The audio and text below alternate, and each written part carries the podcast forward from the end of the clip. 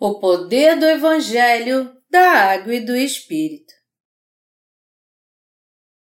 Mateus 13, de 31 a 43 Outra parábola lhes propôs, dizendo: O reino dos céus é semelhante a um grão de mostarda que um homem tomou e plantou no seu campo, o qual é, na verdade, a menor de todas as sementes, e crescida, é maior do que as hortaliças e se faz árvore, de modo que as aves do céu vêm aninhar-se nos seus ramos. Disse-lhes outra parábola. O reino dos céus é semelhante ao fermento que uma mulher tomou e escondeu em três medidas de farinha, até ficar tudo levedado. Todas estas coisas disse Jesus às multidões por parábolas, e sem parábolas nada lhes dizia, para que se cumprisse o que foi dito por intermédio do profeta. Abrirei em parábolas a minha boca, publicarei coisas ocultas desde a criação do mundo. Então, despedindo as multidões, foi Jesus para casa. E chegando-se a ele seus discípulos, disseram: Explica-nos a parábola do joio do campo. E ele respondeu: O que semeia boa semente é o filho do homem. O campo é o mundo. A boa semente são os filhos do reino. O joio são os filhos do maligno. O inimigo que o semeou é o diabo. A ceifa é a consumação do século. E os ceifeiros são os anjos. Pois assim como o joio é colhido e lançado ao fogo, assim será na consumação do século. Mandará o Filho do Homem os seus anjos, que ajuntarão do seu reino todos os escândalos e os que praticam a iniquidade, e os lançarão na fornalha acesa. Ali haverá choro e ranger de dentes. Então os justos resplandecerão como o sol no reino de seu Pai. Quem tem ouvidos para ouvir, ouça. É meu desejo e esperança que o Evangelho da Água e do Espírito seja poderosamente anunciado em todo o mundo. Eu creio que Deus abrirá as portas do mundo inteiro, inclusive das regiões não alcançadas do planeta, para que esse Evangelho da Água e do Espírito seja proclamado em todo lugar. Eu creio que o verdadeiro Evangelho será pregado poderosamente em todo o mundo e ele dará testemunho de uma forma completa a todos que estão à procura da verdade, não deixando ninguém para trás. Eu creio que, mesmo sendo nosso desejo ou não, a grande comissão de Deus, que anuncia o Evangelho da Água e do Espírito no mundo inteiro, com certeza será completada no futuro bem próximo. Eu creio também que é através de nós que Deus anunciará o Evangelho da Água e do Espírito em todo o mundo, porque foi isso que Deus decidiu fazer. Deus também é o Senhor da história mundial, como está escrito em Salmos 127, 1. Se o Senhor não edificar a casa, em vão trabalham os que a edificam. Se o Senhor não guardar a cidade, em vão vigia a sentinela. Foi exatamente assim que a Coreia do Sul chegou à semifinal da Copa do Mundo em 2002. Meu país, a Coreia do Sul, nunca passou da primeira fase de uma Copa do Mundo e nunca havia ganho nenhum jogo, mas na última Copa do Mundo ele foi à semifinal. Eu tenho certeza que isso foi uma benção maravilhosa e provisão de Deus. A fim de anunciar o Evangelho da Água e do Espírito no mundo inteiro, Deus fez com que a Coreia do Sul fosse conhecida no mundo. Eu creio que Deus ajuda aqueles nos quatro cantos da terra que buscam primeiro o seu reino e a sua justiça.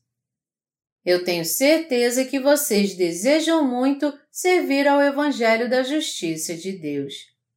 Por isso, devemos orar mais fervorosamente para que o Evangelho da Água e do Espírito seja anunciado.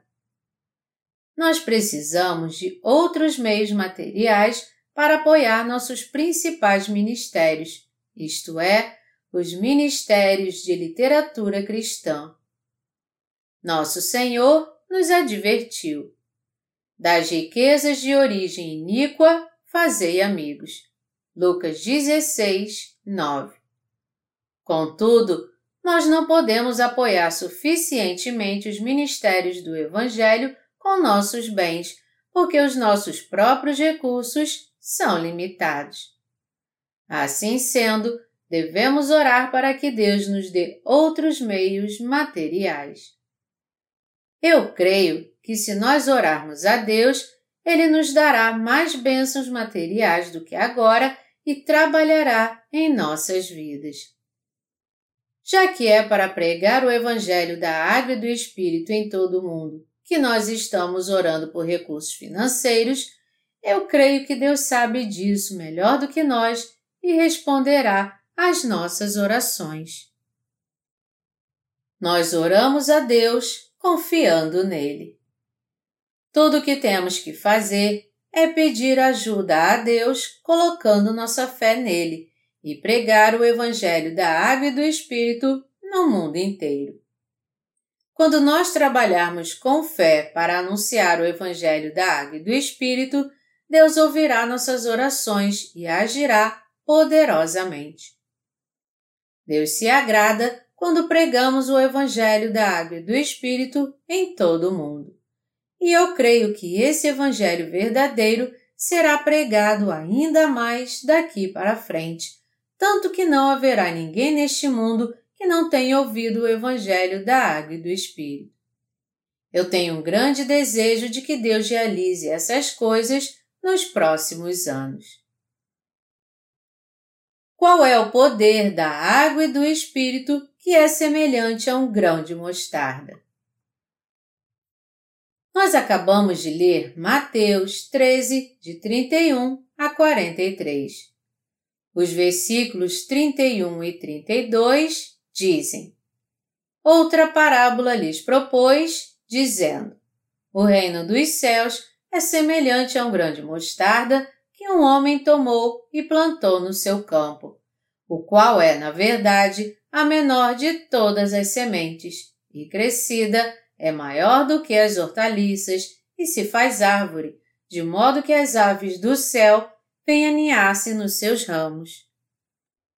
Jesus disse que o reino de Deus é semelhante a um grão de mostarda que um homem semeou em seu campo.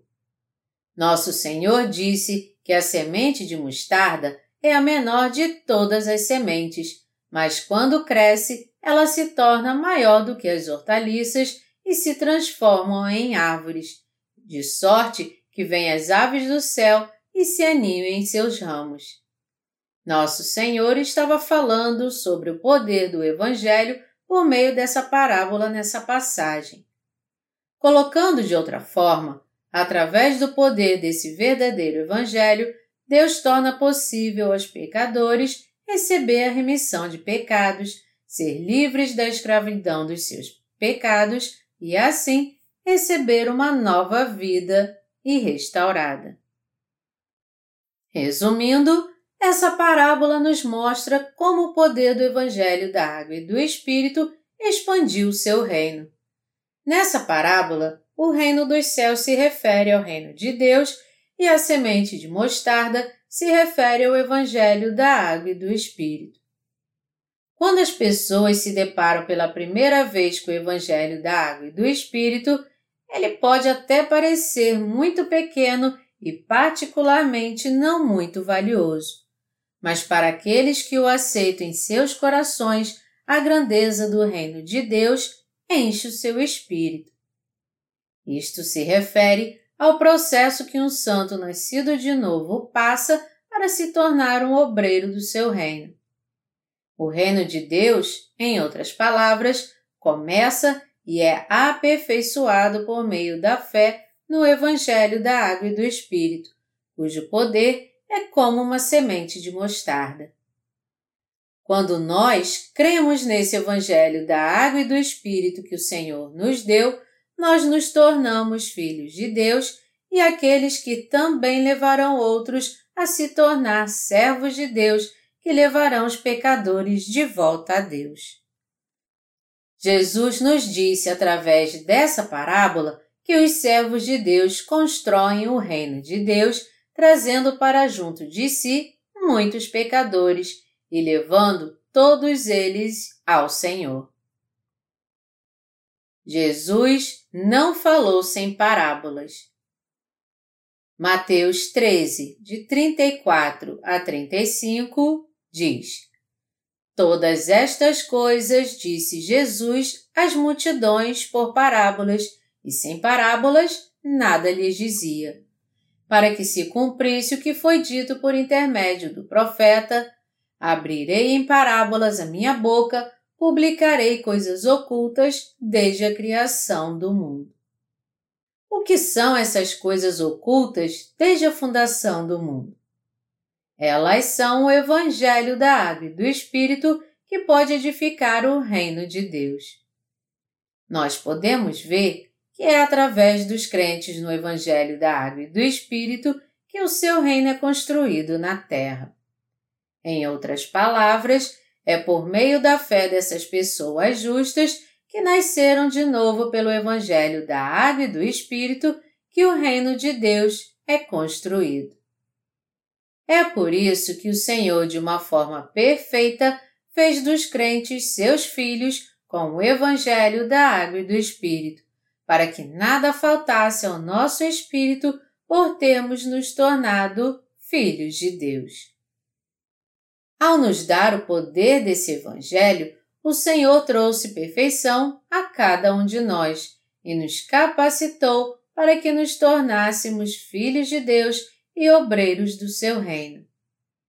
Por esse motivo, através desses obreiros de Deus, muitos pecadores estão ouvindo o Evangelho da Água e do Espírito, o verdadeiro Evangelho, e aderindo aos seus ensinamentos. É dessa forma que eles são salvos de todos os seus pecados, se tornando o povo do reino de Deus que recebe todas as suas bênçãos e proteção. Esse é o poder do Evangelho da Água e do Espírito. O Evangelho da Água e do Espírito é a verdade perfeita do Reino de Deus. O poder desse Evangelho estabeleceu o Reino de Deus e tornou os pecadores povo de Deus, permitindo a eles nascer de novo. É quando cremos no Evangelho da Água e do Espírito que o reino de Deus é construído em nós, pecadores se tornam povo de Deus e os salvos do mundo se transformam em obreiros de Deus.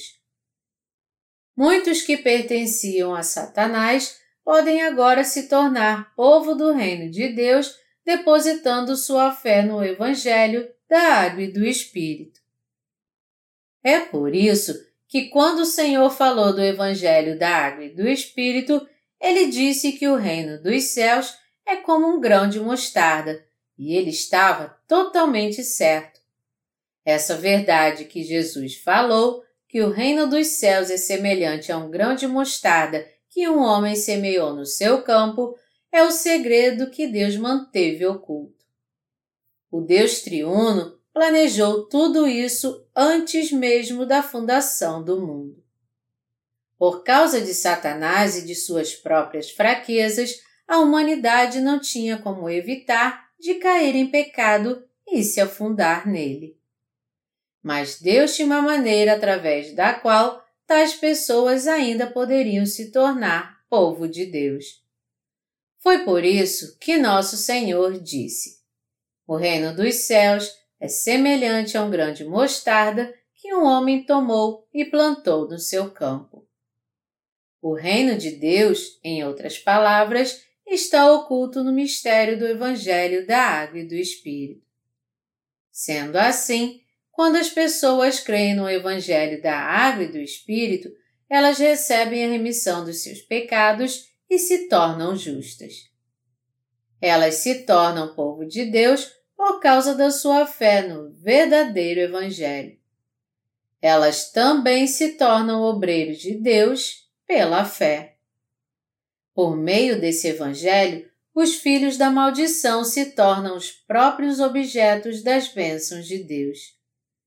Se não for por essa fé no Evangelho da Água e do Espírito, nada mais pode te tornar alguém abençoado assim. Você se tornou povo de Deus quando creu apenas no sangue da cruz?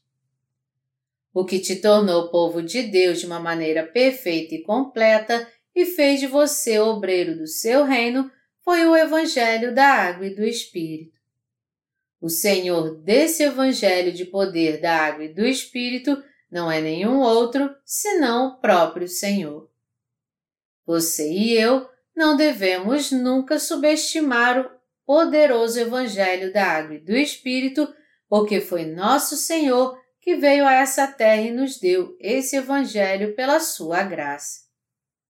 À primeira vista, esse verdadeiro Evangelho pode parecer igual ao pseudo-evangelho que crê apenas no sangue da cruz. Mas falando francamente, o Evangelho da Água e do Espírito está numa dimensão totalmente diferente desses outros evangelhos. Nós devemos nos tornar povo de Deus por cremos no Evangelho da Água e do Espírito. Através desse Evangelho, nós primeiro temos que ser remidos e lavados de todos os nossos pecados e nos tornar povo de Deus e seus preciosos obreiros. Temos que pregar também esse poderoso Evangelho da Água e do Espírito àqueles que ainda continuam sendo escravos de Satanás. Quando fazemos isso, é que muitas pessoas podem vir a receber a remissão de pecados.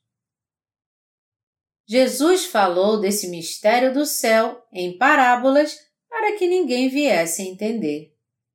Ele disse que o reino dos céus é como um grão de mostarda que um homem semeou no seu campo, e que, embora essa semente seja pequena no começo, no tempo certo ela cresce como uma árvore, e os pássaros do céu se aninham nos seus ramos.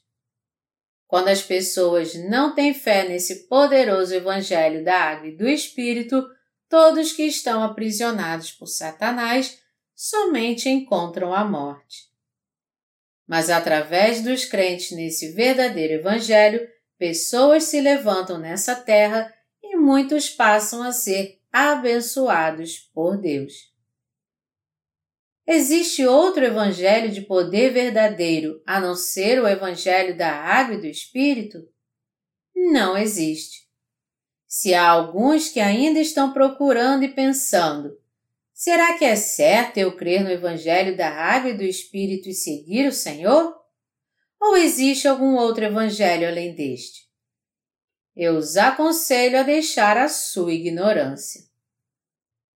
Os religiosos deste mundo ainda são como a semente que cai à beira do caminho. Eles pensam que somente porque se converteram à religião do cristianismo e estão se esforçando para viver da melhor forma possível, eles creem em Deus de modo apropriado. Mas a questão aqui é que eles apenas podem se tornar campos rochosos porque eles não podem entender a palavra de Deus.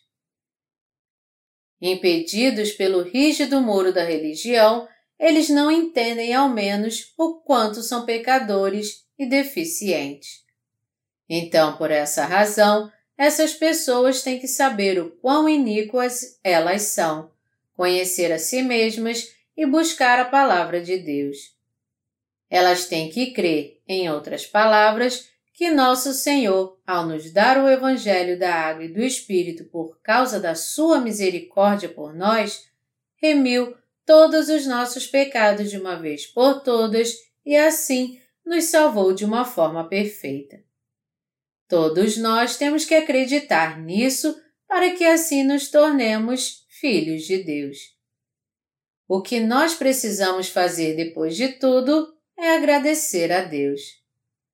Mas por que ainda existem aqueles que não creem assim e estão indecisos, Deus está decepcionado. Esse é realmente o Evangelho de poder ou não? Eu devo crer nele ou não? A todos aqueles que estão indecisos assim, eu suplico que eles deixem suas dúvidas de lado agora e creiam com certeza no Evangelho da Água e do Espírito. Um grão de mostarda é pequeno, mas tem um potencial enorme. Jesus disse que o reino dos céus é como um grão de mostarda que um homem semeou no seu campo. Que tamanho tem um grão de mostarda? Ele é tão pequeno que você mal pode vê-lo a olho nu. E quando você está olhando para ele, se você respirar um pouco mais forte, vai soprá-lo para longe. Um grão de mostarda é assim. Como então pode esse grão se transformar numa árvore, já que ele é tão pequeno? Todos podem estar se perguntando isso. Mas uma vez que o grão brota, ele cresce e se torna uma grande árvore. Ele então provê um lugar para que os pássaros cantem nos seus ninhos, uma sombra para se procurar abrigo do sol causticante e um refúgio para se proteger da chuva e do vento. Quando encontramos o Evangelho da Água e do Espírito pela primeira vez, temos que pensar muito bem. Que há de tão grandioso nele? Mas se referindo a esse Evangelho, o Senhor disse que ele é o mistério mantido em segredo desde a fundação do mundo. Ele disse na passagem das Escrituras aqui: Abrirei em parábolas a minha boca, publicarei coisas ocultas desde a criação do mundo. Uma dessas parábolas é que o céu é como um grão de mostarda que um homem semeou no seu campo. O reino de Deus surge através dos crentes no Evangelho da Água e do Espírito. Jesus disse que é por meio daqueles que nasceram de novo pelo Evangelho da Água e do Espírito que o reino de Deus se levanta e se expande, e o seu povo cresce. Assim como uma pequena chama pode se transformar num incêndio e devastar uma grande floresta, é por meio daqueles que pregam o Evangelho da Água e do Espírito, em outras palavras, que muitas pessoas se tornam filhos de Deus. É por isso que nós não devemos fazer pouco caso desse Evangelho da Água e do Espírito, nem pensar na nossa ignorância. Eu tenho certeza que existe algo melhor do que o Evangelho da Água e do Espírito. Muitas pessoas neste mundo têm pesquisado tanto e produzido tantos estudos. Isso significa que tudo que os teólogos estão dizendo está errado. Se você de fato tem esse tipo de pensamento, você deve deixá-los de lado. Imagine um grão de mostarda, que parece insignificante e é desprezado por todos, mas que depois cresce e se torna uma árvore frondosa. Admito o fato de que é o Evangelho da Água e do Espírito que fez de você e eu, que éramos pecadores, justos. Seus pecados foram remidos por alguma doutrina como a doutrina da santificação contínua ou a doutrina calvinista da justificação? Você se tornou justo por participar do movimento pentecostal que enfatiza as experiências pessoais misteriosas? Teologia, doutrinas e a justiça do homem não têm poder de apagar os pecados da humanidade. Somente o poder do Evangelho da Água e do Espírito pode apagar nossos pecados, nos tornar filhos de Deus e fazer de nós o povo do Reino de Deus, construindo esse reino na terra.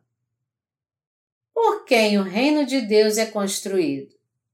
O Reino de Deus é construído por aqueles que creem no Evangelho da Água e do Espírito. Até mesmo antes da fundação do mundo, Deus nos escolheu em Cristo, nos predestinou em Cristo e nos fez seu povo em Cristo. Em poucas palavras, foi através de Jesus Cristo, seu Filho, que Deus Pai planejou nossa salvação. Isto é, porque Jesus nasceu nessa terra, foi batizado, morreu na cruz, ressuscitou dos mortos e assim nos salvou. Ele tornou possível que nós nos tornássemos filhos de Deus por acreditarmos no Evangelho da Água e do Espírito. Ao fazer todas essas coisas, ele nos capacitou a louvar a Deus, crer nele e ser gratos a Ele. Nós, portanto, devemos conhecer a vontade de Deus para nós, que foi mantida em segredo desde a fundação do mundo. Pela nossa fé na verdade revelada na parábola do semeador, podemos compreender a palavra de Deus. O céu, o reino de Deus, pertencem àqueles que têm esse tipo de fé. Falando de outra forma, o reino dos céus pertence àqueles que creem no Evangelho da Água e do Espírito. Ninguém merece a verdade a não ser aqueles que são sábios espirituais. Aqueles que são espiritualmente teimosos estão apegados somente à verdade predominante, mesmo que isso acabe sendo uma inverdade. Existe uma expressão que diz: a maioria tem sempre razão. Sendo assim, muitos cristãos nem chegam a pensar nos possíveis erros que há na sua fé, porque a maioria dos cristãos acredita que o sangue da cruz é a única verdade para a sua salvação. É por esse motivo que o cristianismo hoje está cheio desses crentes cegos. Entretanto, não é certo que tenhamos uma fé poderosa em qualquer coisa. Ter fé em Jesus, segundo suas próprias opiniões, como fazem os religiosos deste mundo, como se fosse apenas uma questão de crença religiosa, não é crer no verdadeiro Evangelho da Água e do Espírito. Antes de conhecermos o Evangelho da Água e do Espírito, nós não tínhamos o Evangelho de Deus que de fato apaga todos os nossos pecados. Se tornar os nobres filhos de Deus não é algo que foi possível apenas aos servos de Deus cheios de poder, como Paulo e Pedro. Mas ao invés disso, aqueles que são ignorantes em relação ao Evangelho da Água e do Espírito dizem: Como pode um homem estar sem pecado? Isso é possível somente àqueles que são especiais para Deus, servos cheios de poder, como Abraão, Isaque, Jacó, Elias, Ezequiel ou Daniel. E eles afirmam que, embora creiamos em Jesus, nós não seremos necessariamente como esses servos. Todos eles se tornaram cristãos porque era como se o cristianismo fosse para eles a maior religião do mundo.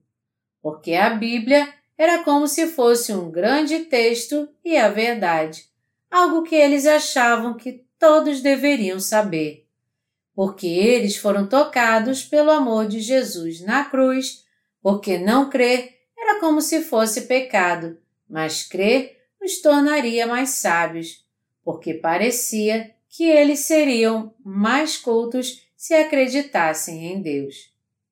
Porque parecia que eles seriam mais elegantes se andassem carregando a Bíblia debaixo do braço, se sentassem na igreja, orassem e ouvissem a palavra, e porque eles pensavam que se tornariam grandes intelectuais se eles ouvissem discussões filosóficas sobre Nietzsche, Hegel ou qualquer outro grande pensador do mundo. Resumindo, a maioria dos cristãos deseja conseguir uma personalidade agradável quando se converte ao cristianismo. Falando de outra forma, não houve quase ninguém que de fato se tornou justo por crer em Jesus, que pertencia ao povo de Deus, que se tornou seu filho, que foi feito justo e que se tornou um precioso obreiro de Deus. Dificilmente alguém creu em Jesus com o desejo de ter a mesma fé que os justos e os servos de Deus tiveram, de viver sua vida como eles viveram. Todavia, nosso Senhor não deseja que nós nos tornemos religiosos. Ele apenas deseja que creiamos no Evangelho da Água e do Espírito que tem o poder de nos preparar para sermos filhos de Deus e edificarmos seu reino nessa terra. Meus amados irmãos, vocês creem que o Evangelho da Água e do Espírito fez de nós filhos de Deus? Sim, esse verdadeiro Evangelho realmente nos tornou filhos de Deus. O Evangelho da Água e do Espírito nos deu a mesma fé de Abraão. Como foi que Abraão creu? Ele creu na palavra de Deus com esperança, apesar da sua situação desesperadora. Assim foi a sua fé. Senhor, mesmo que Sua palavra, ao meu ver, parece não estar se cumprindo, eu estou certo que ela realizará tudo perfeitamente, porque Tu és o Deus onipotente. Nossa fé atual é a mesma fé de Abraão que Deus aprovou. A fé de Sara também era a mesma que a nossa. Como Sara pôde gerar um filho? Ela ficou grávida quando acreditou na promessa de Deus que dizia: Acaso para o Senhor a coisa demasiadamente difícil? Daqui a um ano, neste mesmo tempo, voltarei a ti e Sara terá um filho. Gênesis 18, 14. Era humanamente impossível Sara gerar um filho. Ela tinha quase 90 anos naquela época mas isso se realizou porque Sara e Abraão acreditaram. Já que Deus prometeu, ele com certeza nos dará um filho daqui a um ano. Obviamente, Sara não pôde crer na palavra de Deus a princípio, mas depois ela passou a crer, mesmo que isso fosse humanamente impossível. Sara deve ter pensado: eu tenho vivido por tanto tempo, mas essa é a primeira vez que eu ouço uma história tão engraçada. Eu entrei na menopausa décadas atrás, então é impossível para mim gerar uma criança agora. Deus anda dizendo umas coisas estranhas. Mas ela voltou atrás no seu coração e disse: Mas já que tu disseste, eu creio. Abraão e Sara puderam ter um filho realmente, e eles ficaram tão felizes que chamaram seu filho Isaac. O nome Isaac significa sorriso. Abraão teve um filho com cem anos de idade. Abraão estava tão alegre. Então, quando Isaac desmamou, ele deu uma grande festa. Meus amados irmãos, foi quando tinha 75 anos que Abraão deixou a sua parentela segundo a promessa de Deus, e foi somente então, com a idade de 100 anos, que ele finalmente teve um filho. Quanto tempo ele teve que esperar e quanto da sua vida se passou?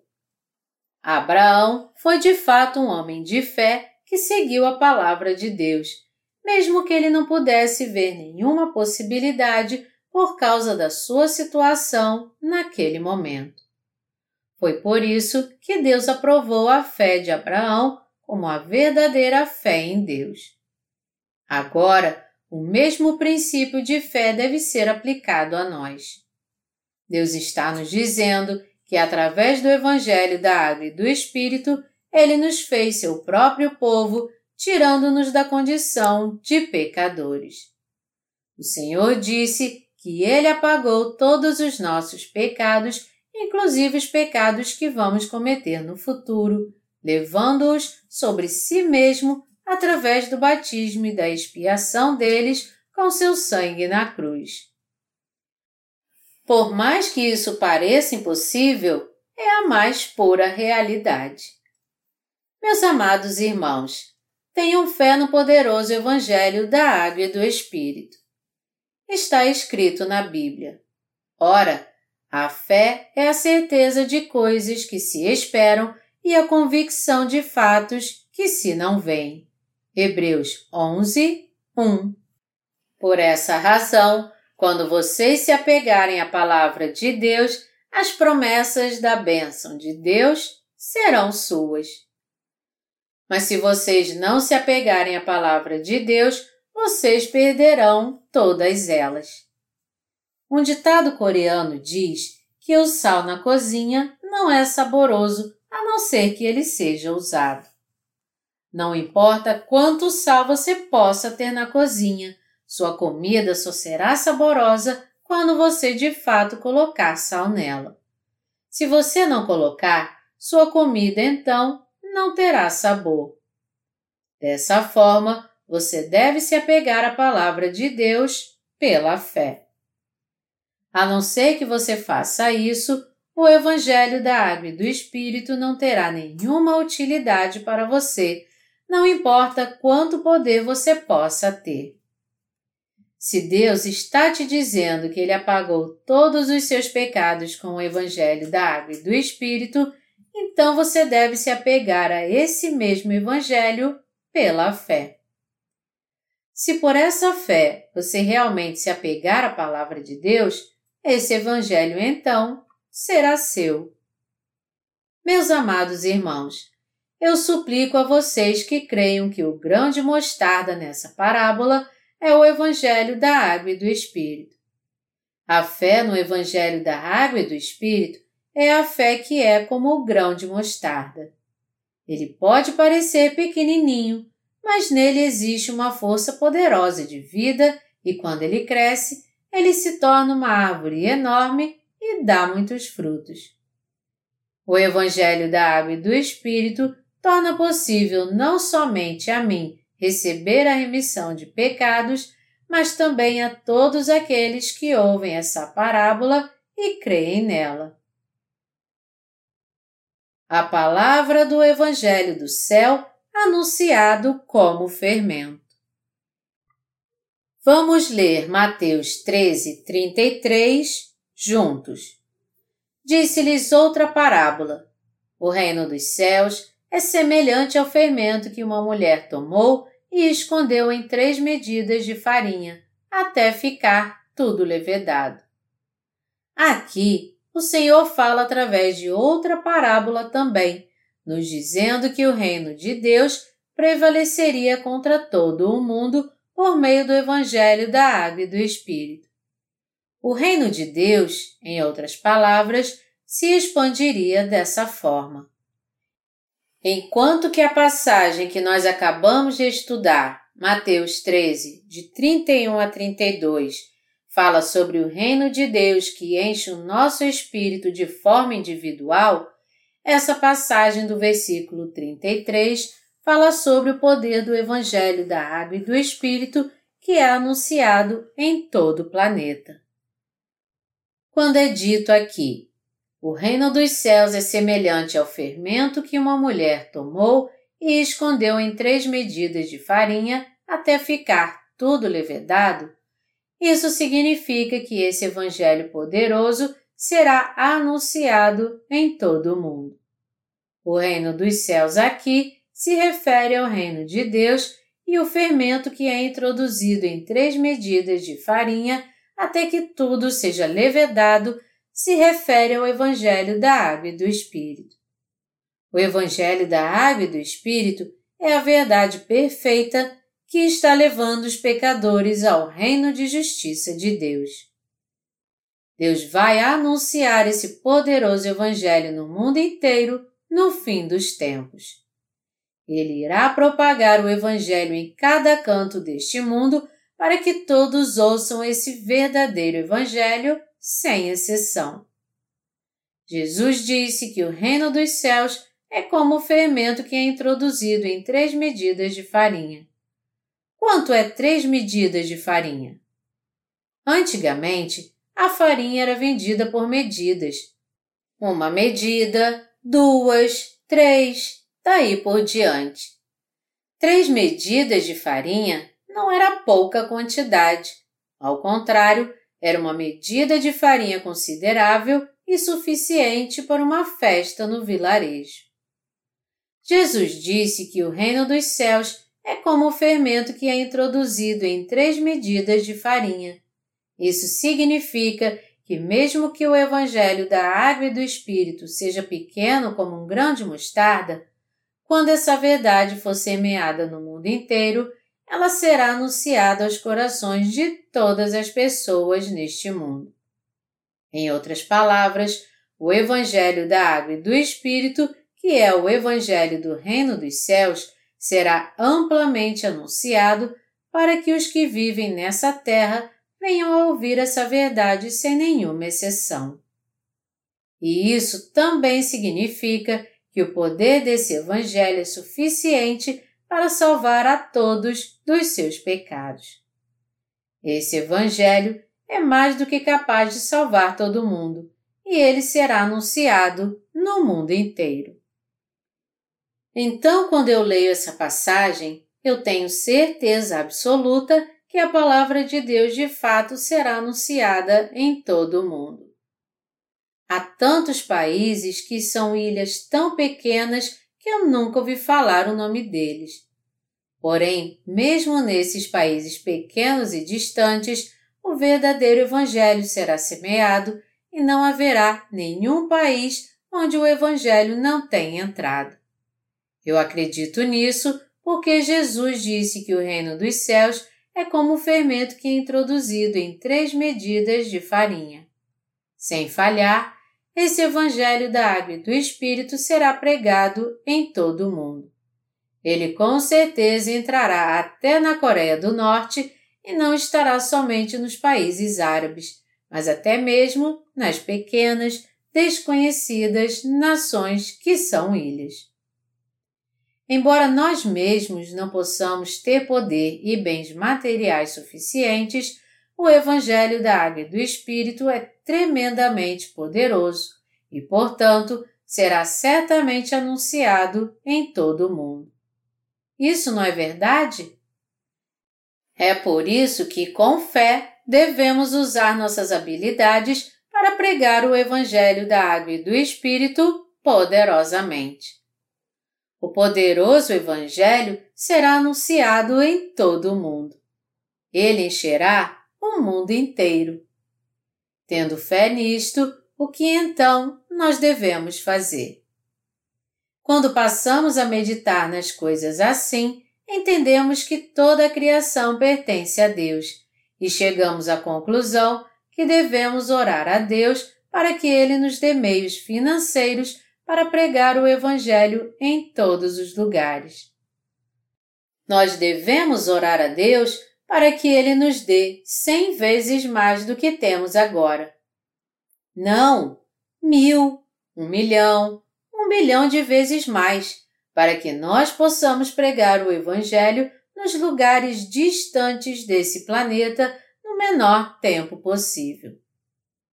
Já que Deus nos falou desse poderoso Evangelho e o revelou a nós antes da fundação do mundo, ele com certeza vai anunciar esse Evangelho completamente em todo o mundo.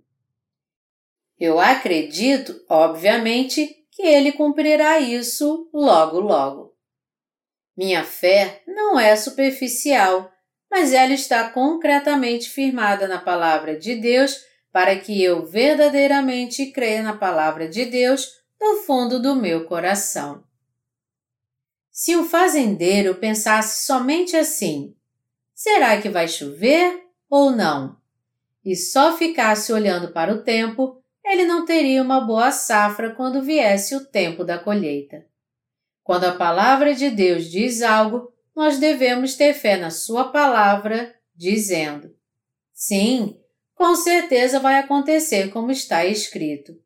E a palavra da água e do Espírito nos capacita a crer que é a palavra de Deus que nos torna povo de Deus e nos permite entrar no reino de Deus. Nós temos que entender que o poderoso Evangelho da Água e do Espírito é a palavra da verdade sobre a remissão de pecados. E temos que entender que esse Evangelho encherá todo o mundo completamente. E nós temos que crer nisso. Eu, em primeiro lugar, creio nisso. Você também crê? Você conhece o Evangelho da Água e do Espírito? Você crê que o Evangelho da Água e do Espírito é a verdade que te torna apto a se tornar povo do Reino de Deus? Você crê que o Evangelho da Água e do Espírito cobrirá a terra? Deus nos revelou isso agora?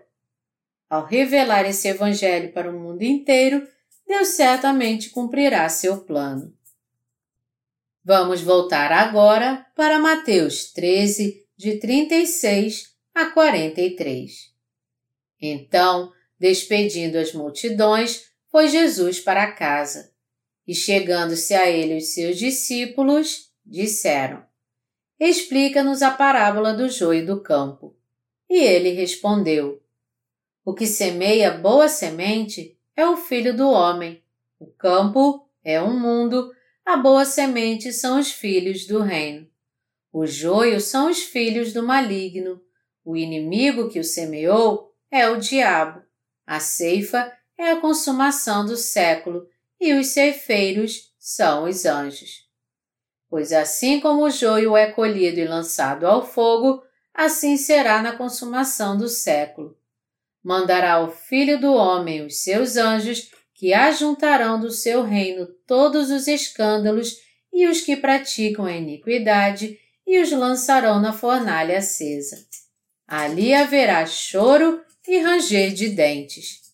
Então os justos resplandecerão como o sol no reino de seu Pai. Quem tem ouvidos para ouvir, ouça. Meus amados irmãos, devemos ter ouvidos para ouvir.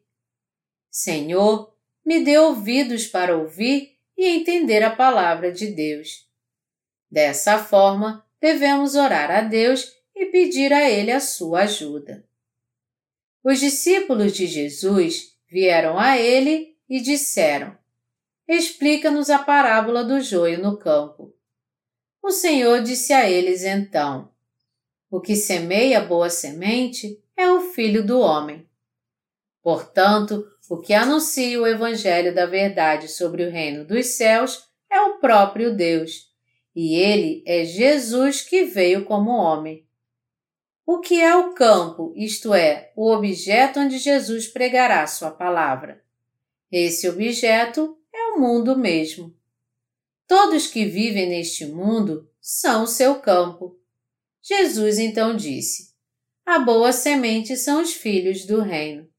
Aqueles que creem no Evangelho da Água e do Espírito, em outras palavras, são os que pertencem ao reino de Deus. Resumindo, a boa semente é o Evangelho da Água e do Espírito e nós podemos nos tornar filhos de Deus crendo nesse Evangelho. Os filhos de Deus são a boa semente e, ao mesmo tempo, eles também semeiam a boa semente em obediência ao Senhor. Na verdade, todos nós fomos salvos dos nossos pecados pelo Evangelho da Verdade, e então nos esforçamos para anunciar a palavra de salvação. Como Jesus disse que o inimigo que semeia o joio é o diabo, então é o diabo que semeia e planta o falso evangelho no coração das pessoas. O joio cresce mais vigorosamente, mas quando nós olhamos bem, podemos ver que eles são diferentes do trigo. O joio tem listras brancas atrás das suas folhas. É o joio que finge ser mais justo do que os outros.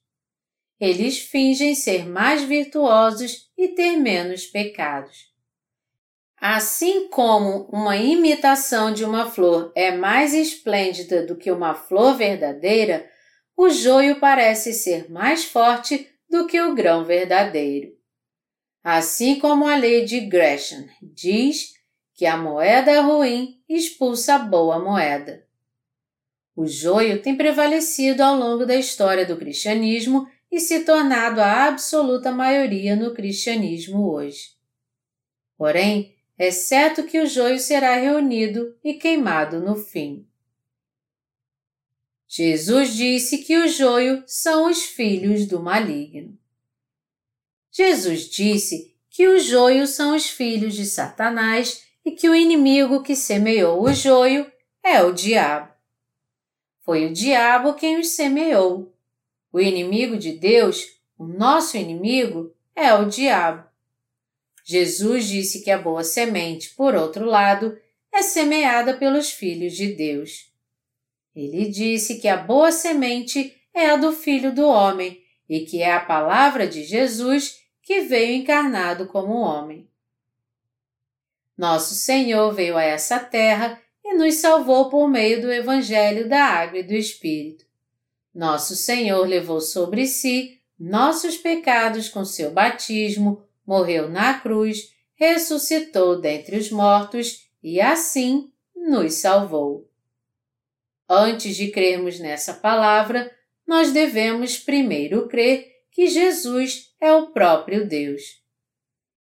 Devemos crer primeiro que Jesus é Deus, Filho de Deus e nosso Salvador, e devemos crer também no Evangelho da Água e do Espírito que nos diz que para nos salvar, o Salvador Jesus nasceu nessa terra e levou sobre si todos os nossos pecados quando ele tinha 30 anos. Embora Jesus tenha nascido neste mundo no corpo de um homem para vir como nosso Salvador, ele, na sua essência, é o mesmo ser que o próprio Deus. Porém, mesmo assim, ele não se exaltou por causa da sua divindade, mas viveu os 33 anos da sua vida simples e humildemente, a fim de nos salvar. Ele ficou do nosso lado, levou sobre si todos os nossos pecados, suportou a condenação de pecado, morreu no nosso lugar, ressuscitou dentre os mortos, voltou por si mesmo à vida de novo para nos trazer a vida também, completou nossa salvação com perfeição e se tornou o Deus da nossa perfeita salvação.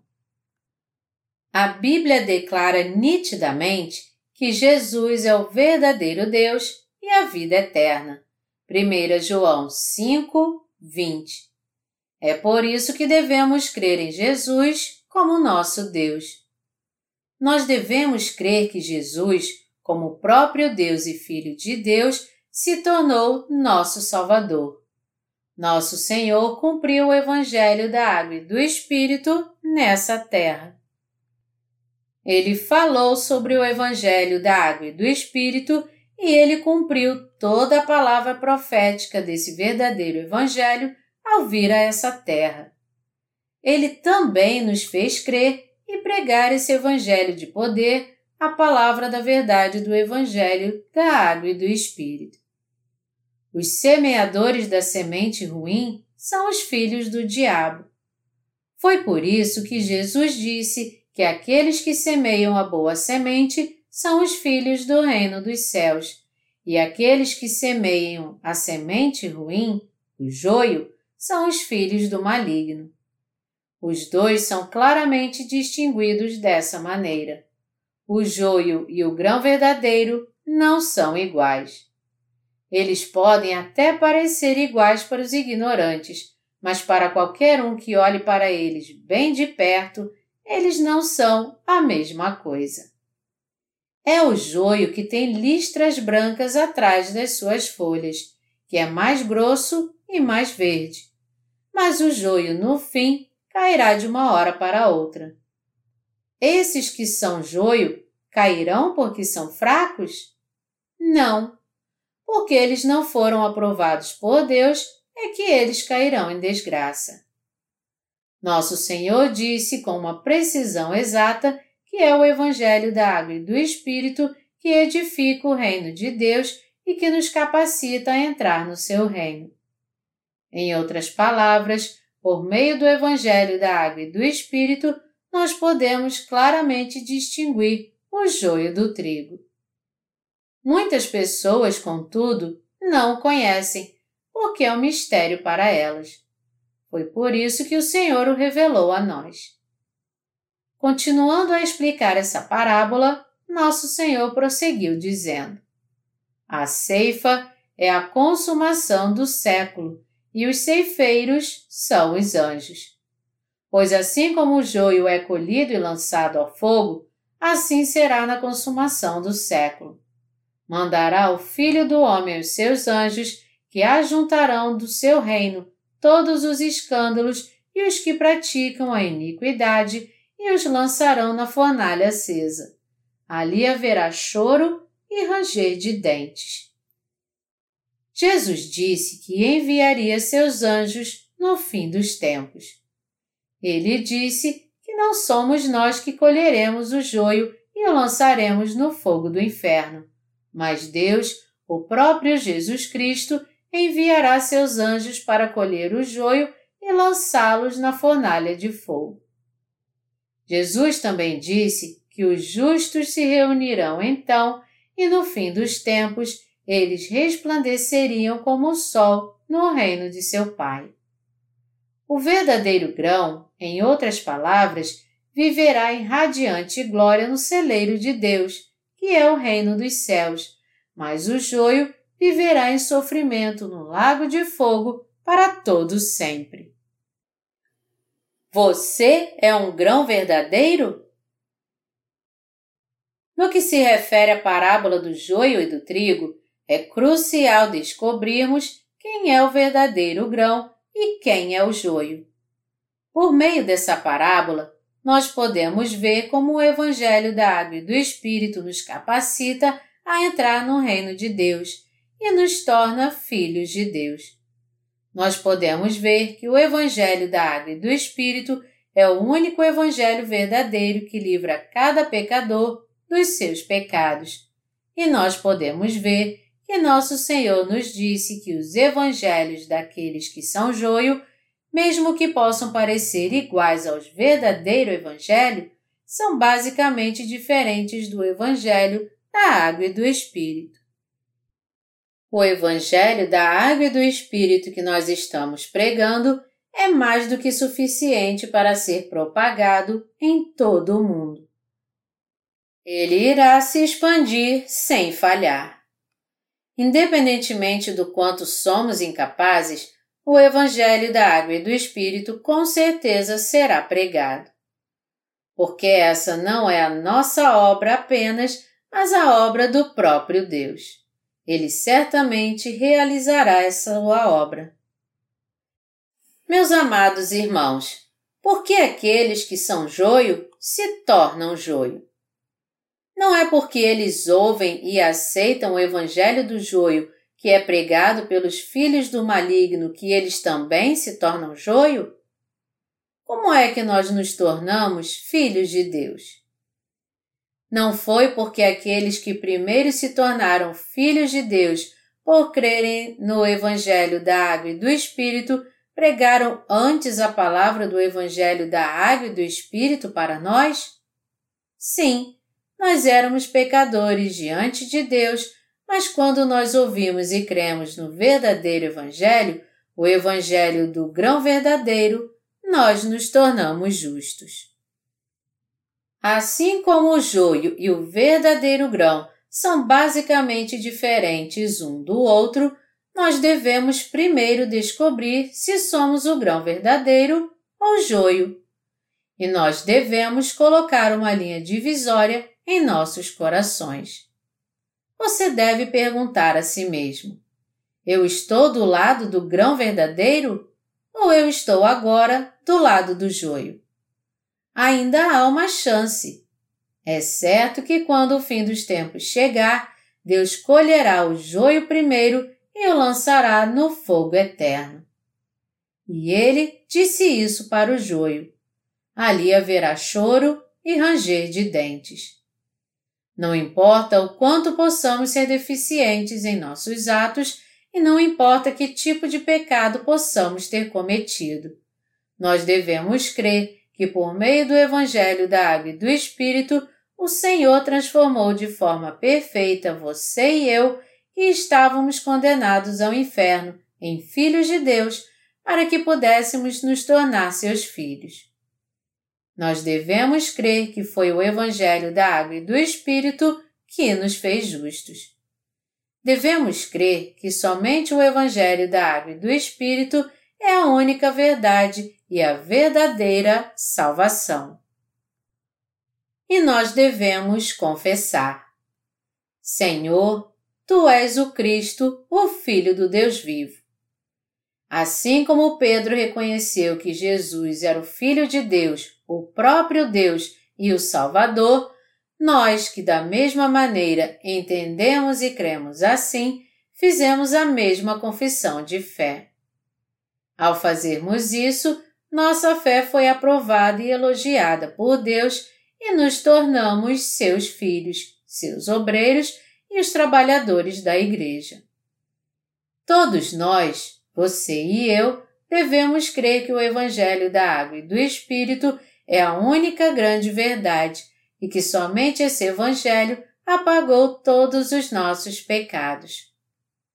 Eu devo seguir esse caminho ou aquele? Eu não posso seguir por esse caminho totalmente, pelo menos por enquanto. Eu ainda preciso deixar alguma coisa para trás.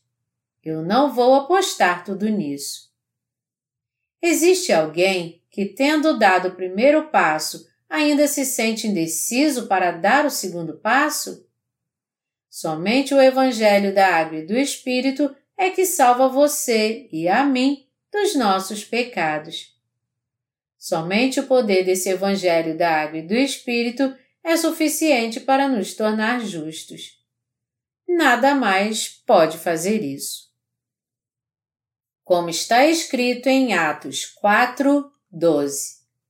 E não há salvação em nenhum outro, porque abaixo do céu não existe nenhum outro nome dado entre os homens pelo qual importa que sejamos salvos. Não há nenhum outro nome a não ser de Jesus Cristo que nos purificou dos nossos pecados ao nos dar o poderoso Evangelho da água e do Espírito. Ele nos purificou completa e perfeitamente. Embora nossos pecados fossem como a escarlata, ele os tornou brancos como a neve. Isaías 1, 18 na sua parábola dos quatro campos, nosso Senhor diz: Desde o início, vocês têm adorado ídolos e não reconheceram nem ouviram a minha palavra, mas foram indecentes, mundanos e hedonistas. Não há como vocês evitarem de serem lançados no inferno por causa dos seus pecados. Mas eu vim para salvá-los e realizar a salvação com perfeição por meio do Evangelho da Água e do Espírito.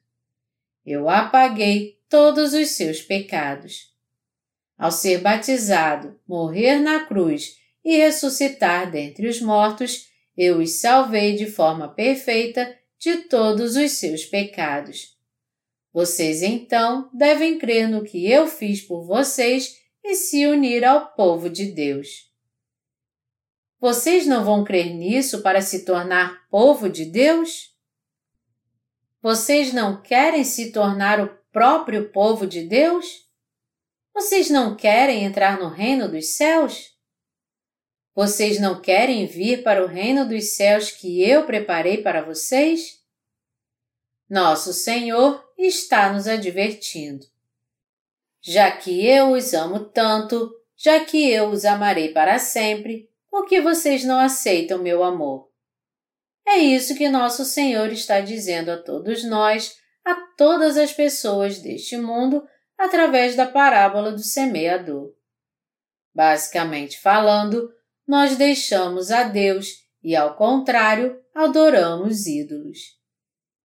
Somos as sementes do maligno que nascemos com os doze tipos de pecado em nossos corações destinados a viver a vida inteira gerando apenas frutos do pecado. Nós sempre cometemos obras más e todo esse tempo nós éramos carnais, indecentes e hedonistas. Sendo assim, nós éramos tão maus que era simplesmente impossível nos tornarmos filhos de Deus por nós mesmos. Mas para salvar pessoas assim, Deus mesmo veio a essa terra no corpo de um homem e quando ele fez 30 anos, ele foi batizado para levar sobre si os nossos pecados. Ele recebeu todos os nossos pecados através do seu batismo e então subiu à cruz para ser crucificado. E derramando todo o seu sangue morrendo, ele disse então: Está consumado. João 19, 30. Ele bradou, em outras palavras, Eu agora os salvei de forma perfeita. E ao ressuscitar dos mortos, nosso Senhor se tornou Salvador para você e para mim. Ele agora está nos perguntando: Eu os salvei a todos. Eu dei a vocês a palavra de poder do Evangelho da Água e do Espírito. Vocês conseguem crer nisso agora? Eu realizei a sua salvação ao levar os seus pecados com meu batismo, morrendo na cruz e ressuscitando dentre os mortos vocês podem crer em todas essas coisas que eu fiz por causa do meu amor por vocês? Meus amados irmãos, basicamente falando, nós não passávamos de joio. Adão e Eva, nossos pais, se tornaram joio ao serem enganados por Satanás. Todavia, eles foram salvos por crer na palavra de Deus e nós também podemos ser salvos por crermos na Sua palavra. Uma oportunidade foi dada a vocês agora. Jesus está perguntando a vocês: Vocês nasceram joio, mas vocês não querem agora se tornar um grão verdadeiro? Agora, tudo depende da sua escolha. Se nós pensarmos que não há nenhum problema em sermos os servos de Satanás, e deixarmos nossos corações como eles estão, então nós continuaremos sendo joio. Contudo, se pensarmos, embora eu seja deficiente, eu não quero acabar como servo de Satanás. Eu quero me tornar filho de Deus apesar das minhas deficiências. Senhor, por favor, tenha misericórdia de mim e me aceite. Devemos então admitir que estávamos condenados ao inferno e crer que o Senhor nos salvou por meio do Evangelho, da água e do Espírito. Essas pessoas podem se tornar um grão verdadeiro. Através da parábola do joio e do trigo, Deus ultimamente está nos perguntando a quem pertencemos, isto é, se somos joio ou trigo. A quem você quer pertencer? Quando o diabo tentar seu coração para você pensar, mas eu ainda gosto do joio, por mim está tudo bem se eu for para o inferno, você deve dizer: Não, eu posso até levar uma vida desgraçada aqui neste mundo, mas eu quero viver feliz na vida eterna. Eu quero viver num lugar onde existe amor. Eu quero receber meu galardão. Pelo menos eu quero ir para um lugar bom. Embora meus atos possam ser insuficientes, eu gostaria de ser um obreiro da Igreja de Deus e viver para a sua justiça. Eu suplico a todos vocês que tenham esse tipo de coração que busca a justiça. É isso que vocês devem fazer. Através da parábola do joio e do trigo, o Senhor disse o quanto é verdadeiro o Evangelho da água e do Espírito. Nosso Senhor comparou o Evangelho da água e do Espírito com um grão de mostarda, e ele também comparou o reino dos céus com o fermento. Embora o grão de mostarda seja minúsculo, em pouco tempo ele se transforma numa árvore frondosa onde os pássaros podem se aninhar. O fermento pode crescer e se espalhar amplamente.